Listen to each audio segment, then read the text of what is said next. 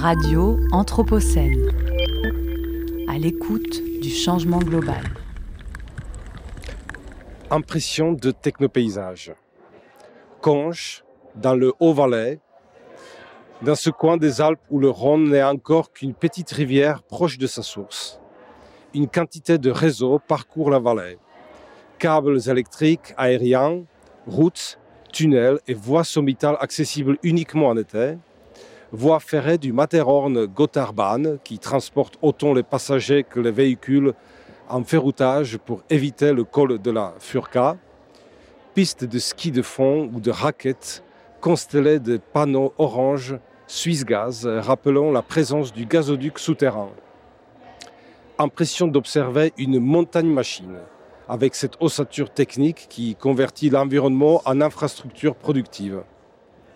Hybridation façon Victor Frankenstein, faite de géologie et de pylônes électriques, de cavités, de rails, de barrages, de bunkers plus ou moins vigoureux, de téléphériques, de tuyaux, de routes, d'antennes de téléphonie mobile ou de rivières au cours rectifié. La montagne machine, un motif récurrent dans les Alpes, avec les cours d'eau, les fonds de vallée, les reliefs recouverts de tout cet appareillage. Voilà, bienvenue sur euh, les ondes de la radio Anthropocène. Nous sommes aujourd'hui installés euh, au musée d'art contemporain à Lyon et nous sommes en présence de Nicolas Nova, dont je viens lire un petit extrait, un fragment même, puisque c'est un fragment qui s'intitule Impression de technopaysage et qui est présent dans un livre qui vient de sortir qui s'appelle Fragment d'une montagne. Les Alpes et leur métamorphose. Donc, bonjour, bonsoir, Nicolas Nova. Merci de nous rejoindre à la radio Anthropocène. Bonjour à vous, merci. Bonjour. Euh, pour nos auditeurs, je vais simplement rappeler que vous êtes anthropologue, vous êtes designer, euh, vous enseignez euh, à la Haute École d'Art et de Design à Genève. Euh, vous êtes auteur de nombreux ouvrages. Euh, euh, en, dehors de celui-ci, euh, il y a les exercices d'observation, mais il y a aussi le bestiaire anthropocène, puis toutes sortes d'ouvrages qui sont liés à votre, à votre rôle de designer, d'anthropologue. mais vous n'êtes pas que designer anthropologue, vous êtes un être parfaitement hybride, je pense, j'ose imaginer, puisque à travers euh, vos différents sujets et euh, vos différentes pratiques, on comprend que vous êtes euh, un observateur, vous êtes un enquêteur, vous êtes un marcheur, un marcheur surtout, un, arpenteur, un explorateur même, un archéologue dans le monde physique, mais aussi dans le monde immatériel. est-ce que, est-ce que je, je me trompe ou est-ce que vous vous identifiez avec, avec ces rôles? Oui, absolument. Alors, archéologue, peut-être pas, mais le, reste, oui, parce que moi, j'ai une formation un peu pluridisciplinaire hein, à la base à, Lyon. J'ai une formation en sciences naturelles dans laquelle j'ai appris à faire euh, des herbiers, à décrire euh, les minéraux. Hein. Enfin, j'ai fait une licence de sciences de la vie et de la terre. Hein, et, et, du coup, j'ai été euh, formé à l'enquête extrêmement minutieuse sur sur les environnements naturels, dans lequel une des composantes des éléments naturels, bah, c'est qu'il y a des êtres humains qui ont des outils qui euh, mmh. peuvent être des silex, mais qui peuvent être aussi des euh, ordinateurs, des, smartphones. Et avec le temps, bah, je me suis euh, voilà distancié des sciences naturelles pour travailler sur les questions de d'anthropologie des, techniques hein, et du coup mmh. à observer des gestes, des postures, des cultures matérielles et donc à travailler sur la question de comment on observe, comment on enquête sur ces différents mondes. Et donc de croiser tout ça, le livre exercice d'observation, bah, c'est finalement de mettre un peu sur le même plan les démarches euh, d'enquête, d'observation, d'attention au monde, qui soient voilà euh, euh minérales, qui mmh. soient végétales ou qui soient évidemment liées aux objets techniques. Alors ça ne veut pas dire qu'on les observe de la même manière, ça ne veut pas dire qu'on analyse ces phénomènes de la même manière, mais en tout cas ça fait partie de moi de ma, ma formation d'enquêteur. Mmh. Alors, euh, on dirait, euh, puisque vous évoquez à la fois les enquêtes, mais aussi les protocoles qui, font partie des enquêtes, que hum, de ce point de vue, vous enquêtez aussi sur les enquêtes et sur les protocoles. Donc vous êtes toujours dans une démarche euh, double. À la fois, vous suivez des protocoles, vous les tricotez, vous les détricotez, Et euh, vous euh, observez ce tricotage et ce détricotage pour en fabriquer d'autres, pour euh, mhm. réenchérir avec d'autres observations. Parce que typiquement avec le bestiaire de l'Anthropocène, l'objet de vos récits, c'est aussi, ce sont les récits eux-mêmes. Donc, mhm. vous vous inscrivez peut-être dans ce paysage que vous ne cessez de, de parcourir. Voilà. Et puis, ce qu'il faut rajouter là-dedans, c'est que les projets que je mène, ils sont souvent réalisés en collaboration. Hein, le bestiaire l'Anthropocène, c'est avec un collectif d'artistes, d'innovation. J'ai fait un livre d'enquête sur les magasins de réparation de smartphones avec une collègue designer, artiste et anthropologue, Anaïs Bloch, qui est sur voilà, d'utiliser le dessin pour comprendre les, ces, ces, boutiques de réparation. Donc à, chaque fois, toutes ces pratiques viennent aussi nourrir ma propre manière d'enquêter. Et donc quand on fait cela, c'est important d'un point de vue, je dirais à la fois d'un point de vue académique, mais aussi du point de vue de réaliser une enquête pertinente, mais c'est d'avoir une réflexion sur comment on enquête sur le monde que l'on réalise, euh, comment euh, euh, on peut s'inspirer des démarches qui viennent, par exemple des pratiques artistiques ou des pratiques de, de design, des pratiques de création, et d'avoir une réflexion sur la pertinence de la restitution, du mode, de la forme de restitution des, des enquêtes, qui fait partie du monde d'aujourd'hui, pour toucher, pour s'adresser à un public plus large, pas uniquement les collègues académiques, pas uniquement les étudiantes et les étudiants, mais aussi un public beaucoup plus ouvert pour faire réfléchir, faire réagir, faire comprendre en fait la, le monde troublé, hein, comme le dit euh, l'anthropologue Dana Haraway, euh, le monde troublé euh, d'aujourd'hui. Hmm. Alors, revenons peut-être à, l'ouvrage que vous venez de sortir, qui a une forme qui qui fait penser à des, récits de voyage. Euh, euh, donc, d'ailleurs, vous l'affirmez dès le début. Vous, vous, nous donnez un petit peu des pistes de lecture. Euh, on sait qu'il s'agit des fragments, des, fragments vécus, puisque tous les fragments sont liés à une, une observation ou une, une, expérience ou un, un souvenir ou quelque chose qui s'est passé lors, lors, de votre parcours des Alpes. Et nous sommes donc en face de à une montagne de fragments hein, mhm. qui pourrait être euh, en quelque sorte infinie puisque c'est une collection de fragments mais qui est délimitée uniquement par euh, la forme du livre, mais on pourrait imaginer que c'est une sorte de dictionnaire infini, voire collectif, voire multi-polychronique, sans, fin, sans forme. Donc c'est presque aussi une sorte de, de, non-forme, l'abolition de, mhm. Mhm. début à la fin. Mais bon, euh, nous n'avons pas énormément de temps aujourd'hui, donc je vais essayer de, de recentrer autour de quelque chose qui m'intéresse particulièrement. Vous abordez le sujet des Alpes, et j'aimerais bien qu'on parle des Alpes, oui. puisque nous ne sommes pas loin des Alpes. Nous, d'ailleurs, autour de la table, nous sommes plusieurs à, pratiquer la montagne, à la visiter régulièrement, à faire des observations. Donc, euh, évidemment, on ne peut pas ne pas euh, nous reconnaître dans les observations que vous proposez dans votre livre, d'où euh, ce premier extrait qui m'a vraiment personnellement rappelé de nombreux voyages dans mhm. les Alpes. Alors, j'aimerais vous demander, aujourd'hui, après ce livre dont les Alpes sont le sujet quand même. Pour vous, les Alpes, c'est quoi comme objet? Alors, comme, comme être, comme qu'est-ce que c'est? C'est une, bonne question. Pour moi, je dirais, enfin, si je devais résumer, c'est un, un, assemblage composite d'une quantité d'entités qui sont beaucoup plus larges que ce qu'on imagine dans le grand public quand on dit les Alpes et on imagine une station de ski. Les Alpes, c'est voilà une hybridité de nature, de technique. C'est euh, des, euh, même des espèces naturelles qui à l'époque n'étaient pas du tout alpines. Le sorgho, par exemple, qui est euh, une culture qu'on n'avait pas du tout dans les Alpes, mais qui aujourd'hui est, cultivée. Ce sont aussi des créatures mythiques du passé qui sont réinventées. Ah, il y a toute une, on pourrait faire tout un, bestiaire en fait, hein, de, créatures folkloriques qui sont réinventées pour bah, comprendre en fait cette relation avec les montagnes, avec les glaciers, qui sont perçus par certaines personnes comme des êtres animés, c'est aussi hein, finalement euh, les populations nouvelles qui viennent y vivre parce que des espaces et des territoires sont, sont euh, délaissés, mais par contre des migrants viennent y passer pour venir en, Europe.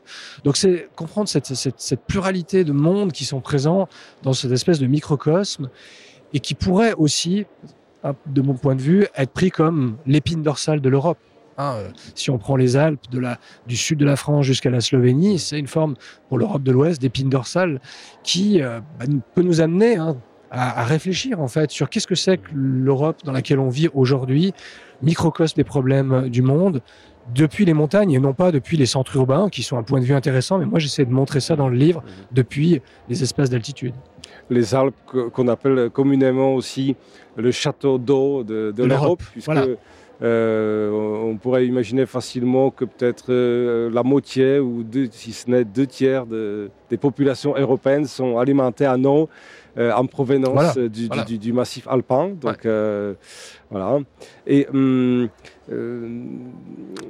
vous, rentrez bien sur ce, terrain où les Alpes, c'est tout de suite, on sent que c'est tout de suite un, un monde ou des mondes qui sont peuplés fortement peuplé. Et c'est peut-être euh, euh, les entités euh, qui peuplent ces montagnes qui finalement apparaissent dans, vos observations, mais aussi dans les récits que vous rapportent d'autres voyageurs, que vous croyez, que, vous croisez, pardon, mhm. que vous entendez parfois au café, un peu, au café, tout ça.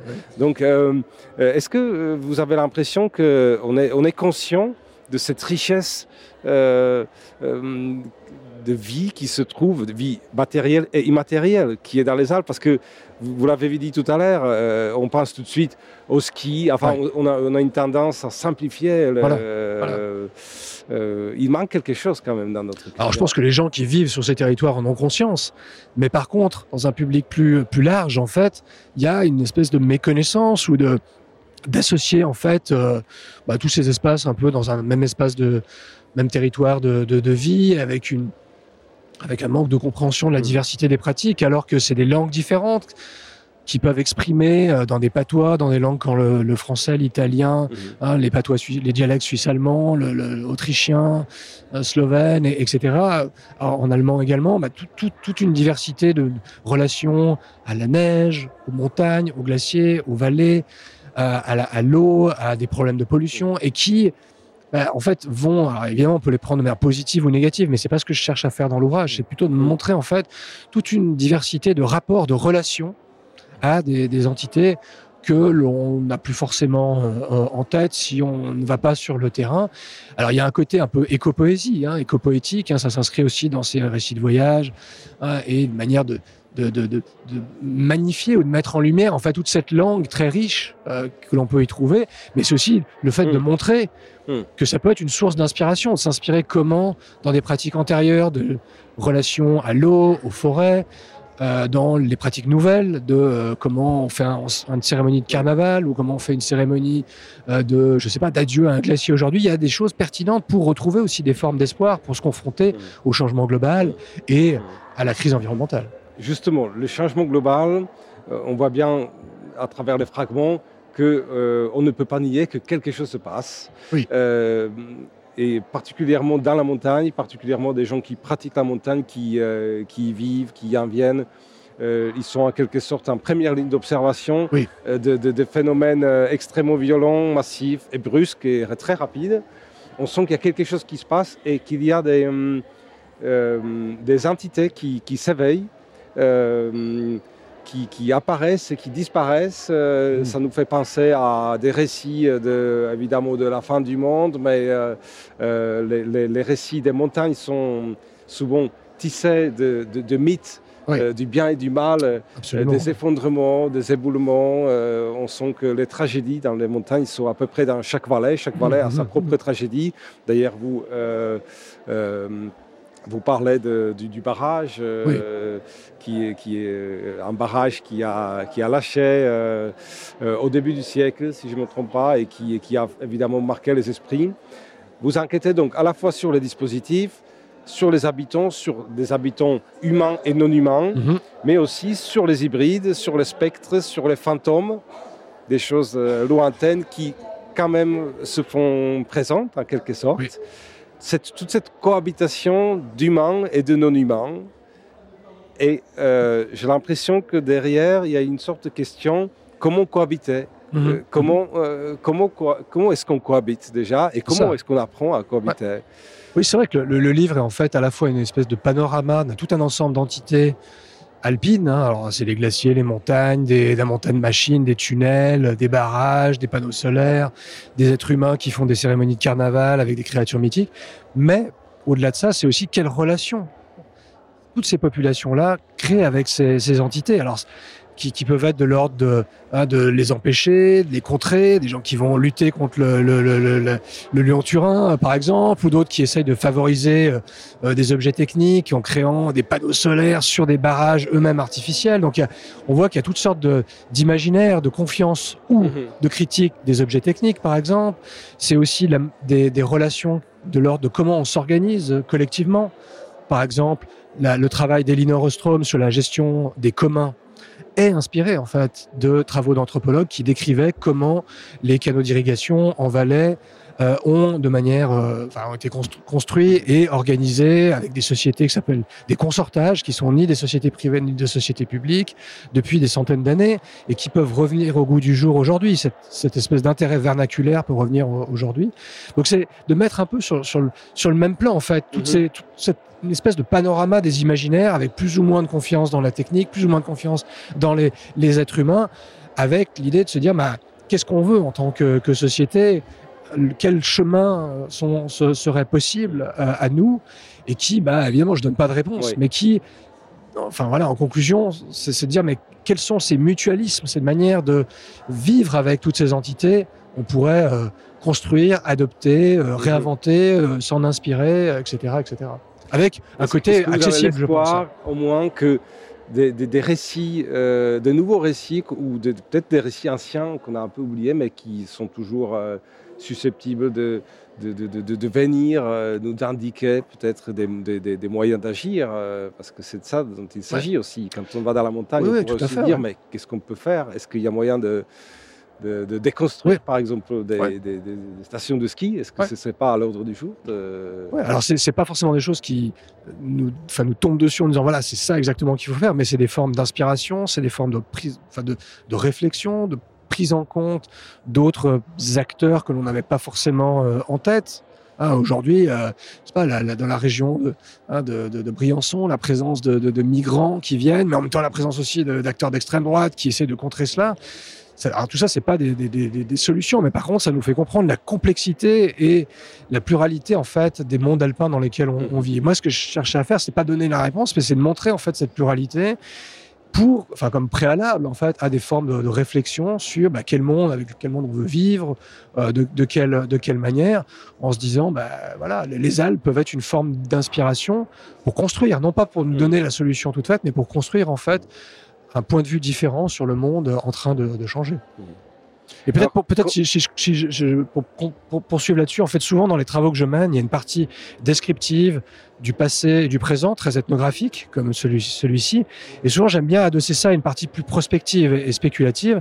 Et donc, il y a un, il y a un prolongement à ce livre, en fait. Je, je me permets d'en parler maintenant, qui est de prendre un territoire alpin particulier, qui est la, la vallée de Chamonix, et d'utiliser toute cette matière de l'enquête que j'ai réalisée ici pour créer un jeu un jeu de rôle, hein, un peu à la, voilà, les mhm. jeux de rôle à la Donjons et Dragons, en, mais en moins belliqueux, qui euh, essaye de, de, de, trouver des dispositifs de construction de récits. En fait, on joue, et jouer, c'est collectivement mhm. raconter des récits sur Chamonix en 2035, en 2040, en 2080. Et en fait, c'est un jeu qui s'appelle Chamonix Sentinelle, avec l'idée, en fait, de partir de cette enquête pour créer des scénarios, pour faire parler les gens, en fait, construire des récits sur, non pas le changement, euh, les glaciers disparaissent, mais plutôt qu'est-ce qui se passe quand une compagnie électrique veut mettre un barrage à la place de la mer de glace, que, euh, je sais pas, il y a une redécouverte d'espaces qui disparaissent, enfin quand il y a plus des glaciers, euh, et donc il faut explorer ces territoires et construire quelque chose de nouveau sur ces territoires. Donc c'est juste pour vous expliquer comment dans ma démarche, il y a aussi la volonté de passer de ces, ces récits, le fragment d'une montagne, à bah, des formes de recherche-action en fait qui incitent non pas à trouver des solutions, mais à construire des nouveaux imaginaires sur euh, la, la, la, vie dans les montagnes et donc la vie dans le monde aujourd'hui avec le changement global. Hmm. Donc je ne me suis pas trompé, c'est effectivement un livre infini que vous avez commencé, puisqu'il y a déjà une suite, il est déjà voilà. en train de se prolonger, il est déjà en train de déborder et j'ai l'impression qu'il peut également se retrouver euh, dans d'autres mains et il peut être repris, il peut être peut-être augmenté même à votre insu. Et il y a, y a un petit personnage qui fait partie du livre qui m'avait euh, assez surpris, c'est Frankenstein. Voilà. Alors comment Frankenstein, euh, qui est euh, quand même peut-être le symbole, euh, enfin qui fait partie du, du, bestiaire, en quelque sorte de, de la modernité mmh, et mmh. de la même postmodernité, mais comment il a pu atterrir dans les Alpes et dans ouais. votre livre? Bah, ça, c'est pas moi qui l'ai inventé, c'est qu'en fait, Frankenstein, hein, le, personnage, hein, ce, docteur genevois qui a été inventé par Mary Shelley pour créer cette espèce de monstre, cette créature artificielle, en fait, il était, il était à Genève, en fait. C'est dans, dans le récit de Marie Shelley, qui a passé du temps à Genève et dans, dans les Alpes, a construit, en fait, un, récit autour de cette, cette, personne. Et il y a un passage de, de Frankenstein dans lequel le docteur Frankenstein et la créature sont à Chamonix, au-dessus de la mer de glace. Et c'est d'ailleurs le passage dans lequel la créature décrit comment elle est devenue, elle a appris le langage des humains, comment en fait elle est devenue euh, quasi euh, humaine, mais en même temps euh, monstrueuse. Et je trouvais intéressant d'utiliser en fait cette entité. Ah, alors souvent, Frankenstein, on l'associe à la créature alors que c'est le, créateur, mais d'associer cette entité monstrueuse aux Alpes elles-mêmes, en fait, qui est une espèce d'assemblage de naturel, la chair dont est Hein, la, fait la, la, créature, mais aussi d'éléments artificiels, techniques. Et je trouvais qu'il y avait une, c'était un des personnages un peu euh, métonymiques, hein, au même titre que Gargantua hein, d'ailleurs, qui est, qui est, qui est aussi présent dans le, dans, le livre, pour décrire en fait ces Alpes, cette montagne machine qui est euh, bah, mi naturelle, mi artificielle, et qui est un peu une voilà une manière de décrire le monde d'aujourd'hui. On sent que les Alpes sont aussi une caisse de résonance, puisque les récits, les, habitants, euh, tout ça, ça se reflète et ça résonne les uns dans les autres, ça se prolonge, ça se télescope. Voilà. D'ailleurs, euh, la créature de Frankenstein, euh, j'ai l'impression que dans pour certains auteurs, ça peut, ça peut aussi être euh, nous-mêmes, euh, les humains, qui sommes aussi bien euh, entre guillemets naturels et entre guillemets artificiels. Enfin, je mets des guillemets pour parler plus loin dans les explications. Mais, on a des lunettes, la lumière bleue change notre regard, on a des dents. donc nous sommes aussi une créature qui peut-être essaye de trouver son, son, chemin de sortie de, de quelque chose.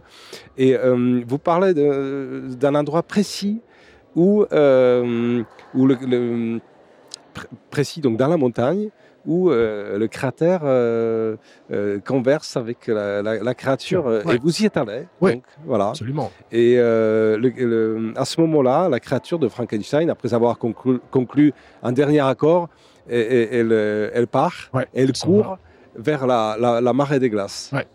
Et pour vous, cette fin, ça signifie quoi? C'est quoi ce départ? Alors dans, dans, l'ouvrage, hein, il y, a une manière de, de casser. Enfin, la, créature sent qu'elle est plus, euh, elle, est, plus humaine ou elle n'est pas humaine, et du coup, bah, c'est une fuite et puis qui va amener à toutes sortes de, catastrophes et de, problèmes. Bon, moi là-dessus, j'aurais pas, enfin par rapport à la, ce que je disais avant du caractère métonymique ou métaphorique de la créature, je, ne pense pas qu'il faut prendre ça tout au, pied de la lettre. C'est ce qui m'intéressait plus, c'était de voir que l'entité, la, créature, expliquait son caractère à moitié humain. Hein, et, et, en même temps qu'elle était faite de chair et de, et de machine et qu'elle était de voilà, qu'elle avait acquis le, langage. Et ça, ça m'évoquait dans la science-fiction ce terme mm. de, singularité hein, qui revient mm. souvent mm. dans la science-fiction aujourd'hui quand les machines deviennent plus intelligentes que, les humains. Maintenant, le, côté de la fuite, c'est peut-être aussi bah, qu'est-ce que nous, en tant qu'humains, on fait? Est-ce qu'on fuit ou est-ce qu'on se confronte à ce, changement global? Moi, je serais plutôt du point de vue, bah, on s'y confronte avec ce que je disais tout à l'heure, en fait, tout un, un, éventail de, de, de, pistes, de possibilités dans lequel on duquel on peut s'inspirer ou peut-être mmh. euh, construire mmh. des, des, des, manières de sortir de, de, mmh. la crise dont on est la victime aujourd'hui. Ben, Nicolas Nova, je vous remercie. Ça sera probablement le mot de la fin puisque notre temps est écoulé. Je, je vais simplement rappeler que vous venez de sortir un livre qui s'intitule Fragment d'une montagne aux éditions Le Pommier. Et euh, nous sommes très heureux de savoir qu'il y a déjà une suite. Et nous espérons vous retrouver euh, prochainement au micro de Radio Anthropocène. Merci, de l'accueil. Merci, beaucoup. Au revoir. Au revoir. Radio Anthropocène. À l'écoute du changement global.